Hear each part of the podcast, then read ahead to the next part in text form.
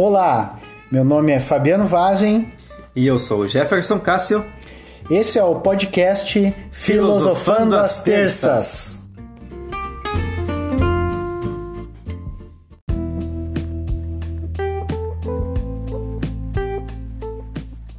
Olá, amigos e amigas ouvintes. Espero que estejam todos bem. Meu nome é Jefferson, sou estudante de filosofia pela UFPEL, Universidade Federal de Pelotas, e hoje vamos falar a respeito da alegoria da caverna de Platão, ou também como é conhecido, o mito da caverna de Platão.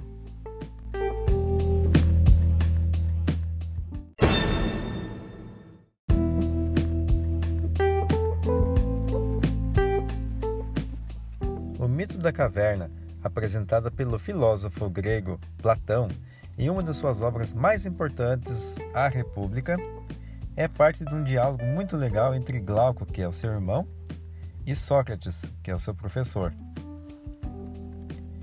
Platão começa fazendo com que o Sócrates peça a Glauco que imagine uma caverna onde as pessoas estão presas desde o nascimento. Esses prisioneiros são acorrentados para que suas pernas e pescoços fiquem presos, obrigando-as a olhar sempre para a parede à sua frente de modo que jamais viram outra coisa além do fundo da caverna. Atrás dos prisioneiros, na entrada da caverna, há fogo, e entre o fogo e os prisioneiros há um pequeno muro atrás da qual as pessoas andam carregando objetos, animais e fazendo coisas variadas. Os prisioneiros não conseguem ver nada do que está acontecendo atrás deles, só conseguem ver as sombras lançadas sobre o fundo da caverna à sua frente. Os sons das pessoas falando e como nas paredes, os prisioneiros acreditam que esses sons vêm das próprias sombras. Sócrates sugere que as sombras são vistas como reais pelos prisioneiros, porque nunca viram nada além disso. Eles não percebem que o que vem são sombras de objetos que passam atrás do fogo, muito menos que as coisas reais não são sombras, mas os objetos reais fora da caverna. Platão supõe então que um prisioneiro seja libertado. Esse prisioneiro olha em volta e vê o fogo. A luz começa a incomodar e machuca os seus olhos, torna difícil ver os objetos reais atrás do muro. Se ele dissessem que agora está vendo a realidade e não as sombras, certamente não acreditaria. Agora ele é confuso, o prisioneiro então iria querer voltar a ver aquilo que está acostumado desde a infância, o que? As sombras. Para ele, essas são mais claras, mais reais do que os objetos reais para os quais tentou olhar sob a luz. A seguir, então, Platão nos pede para supor que alguém arrastasse a força o prisioneiro para fora da caverna, até a luz do sol. Nessa situação, o prisioneiro ficaria mais confuso ainda, perplexo e completamente incapaz de ver tudo ao seu redor sentiria a raiva, sentiria a dor. Mas esse é um estado passageiro, sabemos disso. Pouco a pouco, o prisioneiro seria capaz de ver a realidade. Primeiro, só conseguiria ver as sombras dos objetos. Depois, seria capaz de ver o reflexo das pessoas na água, as próprias pessoas e demais coisas da natureza. Seria capaz também de ver as estrelas e a lua, até que finalmente poderia olhar para o sol e perceber que ele é a origem de tudo.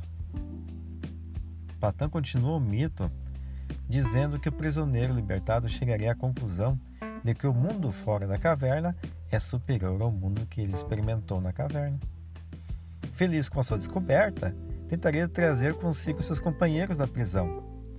Por isso retorna à caverna. O prisioneiro que retorna e cujos olhos já estão acostumados com a luz do sol, nesse momento ele fica cego quando se vê em meio àquela escuridão. Por isso já não é capaz de diferenciar as sombras projetadas no fundo da caverna. Seus companheiros pensam que ficou louco e cego. Assim temem ter o mesmo destino do amigo caso saia da caverna e recusam é isso. Pode até parecer um tanto sombrio, mas Platão conclui o mito da caverna dizendo que os prisioneiros matariam qualquer pessoa que tentasse libertá-los da escuridão.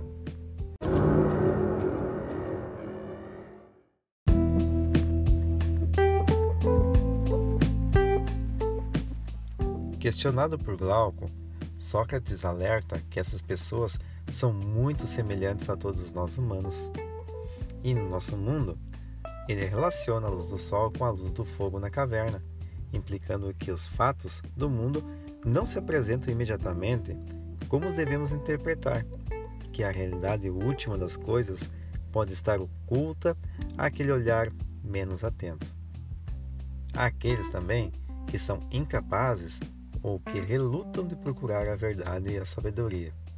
Pois, conforme aquele prisioneiro que saiu da caverna, que teve que se readaptar a caminhar, a se movimentar, a olhar a luz, certamente foi um processo bastante dolorido. A procura pela verdade e sabedoria também é muitas vezes. Tudo é libertador.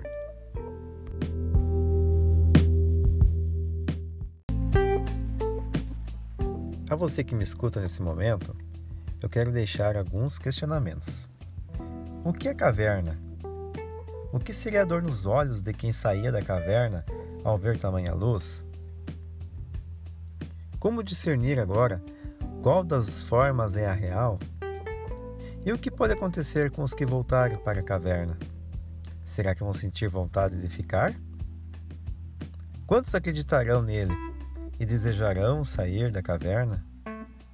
E o que você acha que Platão desejava para aqueles prisioneiros que saíram da caverna?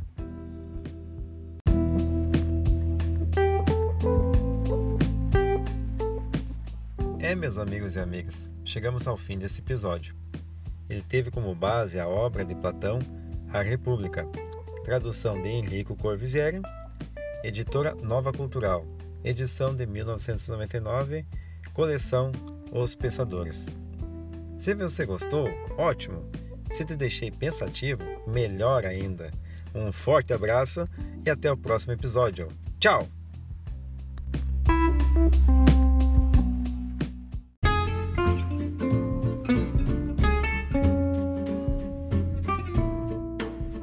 Esse foi mais um episódio de Filosofando às Terças.